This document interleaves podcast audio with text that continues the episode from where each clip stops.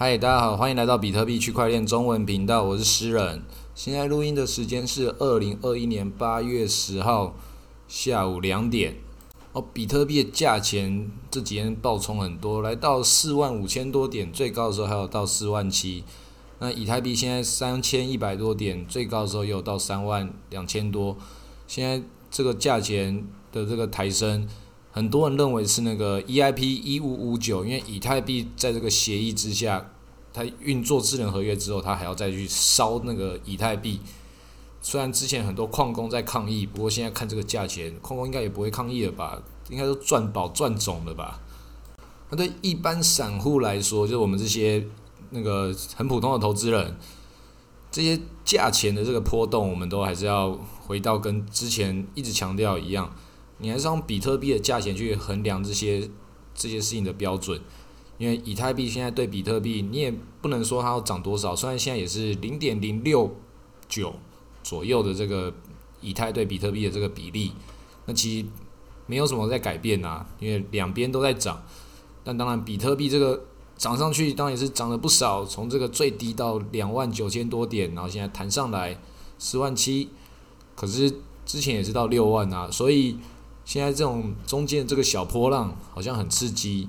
但是时间拉长的话，你一样知道这只是整个旅程的一小部分而已。正如同之前六万到现在，然后再到更之后，我们所有东西看起来，等到更大未来的时候，一天上下一万点也是有可能啊。因为比特币到时候可能是三十万美元的时候，那一天一万美元在那边动，应该也还好吧。其实这个观点并没有很夸张，因为你现在回头看那个几年之前，那个时候一天上下一千点，大家也都紧张的要死。那现在一千一千点还好吧，也没有什么。之前讲一千点或是三百点的时候，所有人都都要哇，那杠杆要开多少啊？涨了这个三百多点呢，杠杆一百倍的话，岂不是发财了？我直接赔光。所以会在乎这种价钱的人，全部都是一定是在玩合约的。这种市场就是需要这样的韭菜，这个市场才会有波动。越多人开合约，我们就可以得到越甜美的这个流动性。所以在这个流动性挖矿 DeFi 这段时间，大家也是过得很开心，因为很多人乱开合约，然后价钱在波动的越来越剧烈。你那个预言机 Oracle 这边丢到 DeFi，你就看到。价钱在波动的时候，你就赚到这个中间的这个手续费差异，各种的 DeFi 都是在这个流动性有流动，它就有收益的这个模式之下存在。所以这个世界已经走到这个 DeFi 金融已经越来越巨大。那比特币在这个地方看起来已经越来越老旧了，越来越老梗的，好像就只是一个在那边的比特币。但是那就是最重要的这种事情，就是经典的事情，它永远都是会。存在于就是经典的共识之中，就像是黄金，黄金放在那个银行或者地下碉堡，那黄金也没有拿来干嘛，就是放在那边，它就代表它金融意义的储存价值。那比特币在这个世界中，在这个 DeFi 世界也进入到这样的状态了。那这几天，比特币教徒跟以太币教徒都有那个基本教义派会互相开始大战起来，那个大家就看看戏就好，因为其实这种就是在演戏。对我们一般人来说，怎么可能会有人就是我只支持比特币，我完全不持有一些以太币？诶，是有的，这种人是真实是有的，而且这种人应该在越老牌的玩家之中，很多老金鱼都有这种，就不管什么以太币，那都是骗人的，就是有这种。啊，另外一种支持以太币的人，怎么可能他会没有比特币？所以这个就算是一种鄙视链。比特币的那个狂信徒、基本教义派就会认为自己的地位是至高无上的。那那个以太币的玩家，你的那个思想跟信仰太不纯洁了，竟然去搞那些有的没有的事情，这些事情都不应该存在，只有比特币才是唯一真神。这这个有些人就是会这样思考。那以太币跟比特币的社群战争，这个时候打开来就是这个 EIP 一五五九。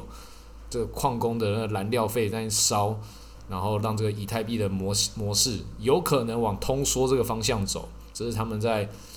讲的故事。然后这个智能合约在在烧下去的时候，就看到哇，大家就是越来越紧张喽，看到的价钱价钱一直往上升，然后以太币的市场的量越来越少，然后每个 DeFi 都开始出来喊说，我自己每个天每天每季会烧掉多少的以太，然后大家都要高潮了，但是实际上呢，真正的重点在于说。你每次的传输费的交易到底是多少？EIP 一五五九到底能不能减少这个矿工矿工的的那个效率的不完整，让大家能够去使用的时候可以速度比较快？这些真正的问题有解决吗？还是只是创造一个烧币的模型？这个就不确定了。这就是那些很高深的大法师，那些智能合约专家。他们才知道它背后的运作原理是什么。在这个我们都不知道状况之下，他们其实一定也不太知道，因为就像是一个系统，就像一个弹珠台，你把这个弹珠丢进去之后，弹珠台会发生什么事情，他们自己也不是那么清楚。但他每个环节，他们都知道自己每一个环节自己在做什么，全部加在一起，那就没有人能够看得出来，就像是一头房间里面的大象一样。但是这个事情在这么好玩的这个时局，我们就要面临到另外一个更可怕的一个状态，要等着面对，就是那个美国的加密货币区块链的这个基础建设法案，他们正在去设定说，哪些厂商、钱包或是节点供应商、交易所，哪些要被框列在这个监管的范围内，哪些有这个监管的豁免权，这就在各种争论，然后。不同的参议员跟不同的的这个众议员，他们的投票，他们一层一层的投票，最后还是要到总统去签署。中间这种提案过程的角力就很复杂了啊，很有可能我们这个区块链界的东西，我们自己这边嗨的不要不要的，EIP 一五五九，然后到那个美国的那个参议院要投票的时候，就直接打了我们一脸，也有可能啊，这种事情随时都会发生的，这种。他们都约好的，他们都是影帝，在这里已经这场戏，我们就只把它看下去而已。所以不要有太多的期待，那不是在你跟我任何人可以控制的。那接下来可能会大跌的原因，就会是来自于这些政治事件，当然有可能会大涨上去。那这种各种不确定的状态之下，我们能做的事情就是配置好自己的资产，跟之前讲的所有方式都一样。而且你真的有做好准备的人，配置好资产，你就可以在 DeFi 的这个震荡之中赚到这个收益。所以配置好多舒服啊，多香！所以像我就把那个资产放在 WBTC 跟 ETH 这个交易对之中，然后在 Uniswap 上面赚到这个中间的手续费。不管它怎么震荡，只要有交易，我就有收益。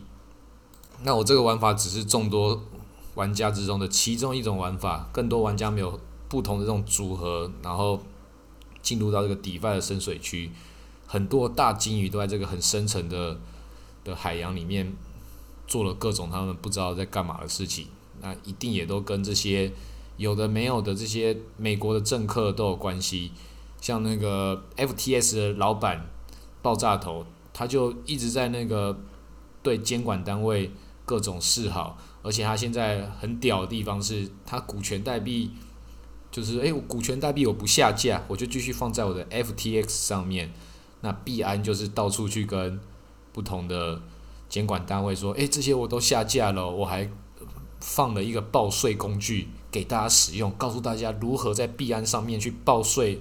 你的加密货币完全合法合规的方式。所以两边的态度是完全不同的，一边是监管友善，一边是。直接付钱当干爹，我是真的觉得这个游戏我不知道为什么这些神仙打架会打到这个我看不懂的局面，所以这些状况也有很多人说这也太乱七八糟了吧，竟然竟然自己又出了各种的链，币安你到底是中心化还是去中心化？然后 FTS 也是，就是他把去中心化完成自己的中心化，两个是走不同的方向，那至少在 DeFi 之中，这个爆炸头 Sen。就把这个 DeFi 界变成他个人的形状的，这个真的很强啊！所有的东西规则都跟他会有关系的，然后又在自己创造自己的 Solana 宇宙。那很多人在批评这些事情，那就是也不用批评人家创造了他的游戏，你有办法去跟他玩。那要批评的话，就直接把比特币给买好，你就不用跟他去管那些有的没有的事情了。那比特币跟以太币，你用力的抱着，其他这些有的没有的花里胡哨的事情，就看着表演就好了。不懂的就不要去参与。像我就没有这些全部都参与，我参与的只有这所有的宇宙的一小部分而已。很多的故事是我不知道，也没办法告诉大家的。但是这些事情都很明显。你从这个比特币这个地方走下来，会遇到以太币；以太币走下来，就遇到这些有的没有的各种想要竞争当第三名的这些公链。但你在你在往下走下一个阶段的时候，你就发现这所有的不同展开，他们最终还是要跟同一件事情去汇合，就是这个实体的经济世界。那实体的经济世界这边汇合的那一条线，现在最明显。就是最好处理的就是 NFT，因为 NFT 它本身就是一个很模糊的空间，它到底定义了什么事情？它有各种的可能性，但是这些各种的可能性都是模糊的可能性。那这些所有东西，只要先把这个 NFT 的这个哨点跟这个价值连接口全部连起来之后，就是这些大金鱼他们大机构他们在做的事情。他们就要成为这个新的世界跟旧的世界中间的那个桥梁，成为这个界面的主宰者。那你要加入他们，还是要加入比特币，都各自有各自的考量。我自己当然会是比较希望继续留着比特币，那边是一个新的游戏，那边是比较困难的地方。要加入的话，你就要付出更大的代价。那更大的代价能不能帮助你更大回报？这个是有可能。但是尸骨无存的话，也是很有机会发生的，因为有很多可以质疑的地方。但是这些可以被质疑的地方，回到我们以太币跟比特币一样，也有很多。所以你的取舍就会很重要。风险并不是一样的，但风险也没办法去量化。就像是你吃口香糖会噎到的风险，跟你开车开车闯红灯的风险。那一样啊，都是风险，但是你能够去量化它吗？这没办法量化，因为哪个地方会会出事情，跟哪个地方会爆炸，这不是任何一个人只是在这小小的系统之中去看这整个宇宙大未来，你可以那么简单的去评估的。要做你可以研究的事情就好了，像是最近有很多这个宝贝系列，那宝贝狗啊，宝贝海狗，然后宝贝蛋糕。各种这些有的没有的，它其实也是也是其中一个给新的玩家其中一个出口。虽然它摆明着就是一个很大型的 pump and dump 的这种游戏，里面一定有人会被割韭菜，这个所有人都知道。但为什么那么多人还是可以去参与其中？就是要看他们后来讲的那些故事，能不能中间造起一些浪，能不能让更多人去参与。所以其实他们跟比特币这个世界在做的事情是一样。比特币这边是是那个事情发生的第一现场，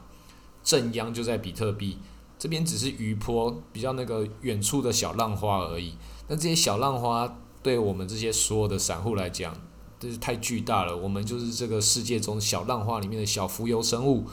我们去追逐这些上面这些阳光，追逐那一点点的营养的时候，我们就进入到这些。不同的掠食者的范围，但是我们都有可能能够逃离，然后成为继续往下成长，然后也成为这个海洋之中的新的一个游戏的参与者。但这个生存本来就是很困难，所以我也不会去再去批评那些去买这些奇怪的 share coin 的朋友，因为这是生存方式，每个人的生存方式不一样。你只要推广的话，就是要付出你的代价；你要购买，就要付出你的代价。那你最后会得到什么东西？就是看大自然最后会给你什么样的回报。那我要先预告，我那个八月二十八号、二十九号的时候，我会去小琉球。小琉球出了一个当地的社交货币——海滩货币。它那个货币做的很精美，是那个当地的艺术家做的，所以很适合做成 NFT。但现在没有，但它已经有社交货币的功能，已经在当地可以购买东西喽。所以。二十八号、二十九号的时候，我要去小琉球玩，然后去考察、去看一下。那我邀请大家也都可以到小琉球，就那两天，我那两天会在那边。你只要可以找得到我，你可以把你手中换到那个海滩货币来跟我换狗狗币。我会把这个游戏办法再告诉大家，就是你带小琉球玩，我们也不用一起玩，我们那小琉球很小，一定会遇到里面里面不小心就会三十分钟就绕绕岛一周，所以大家吃饭遇到啊或什么的，就把你的货币来，然后我们就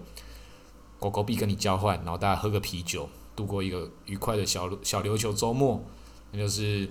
体验一下这个货币新的货币属性。在一个真实世界中，它会怎么样的运作？啊，这个应该蛮好玩的。然后我们也可以那个海狗币，它也是赞助了我们这次活动，让我去小琉球玩，所以就拿海狗币跟狗狗币可以来交换这个小琉球的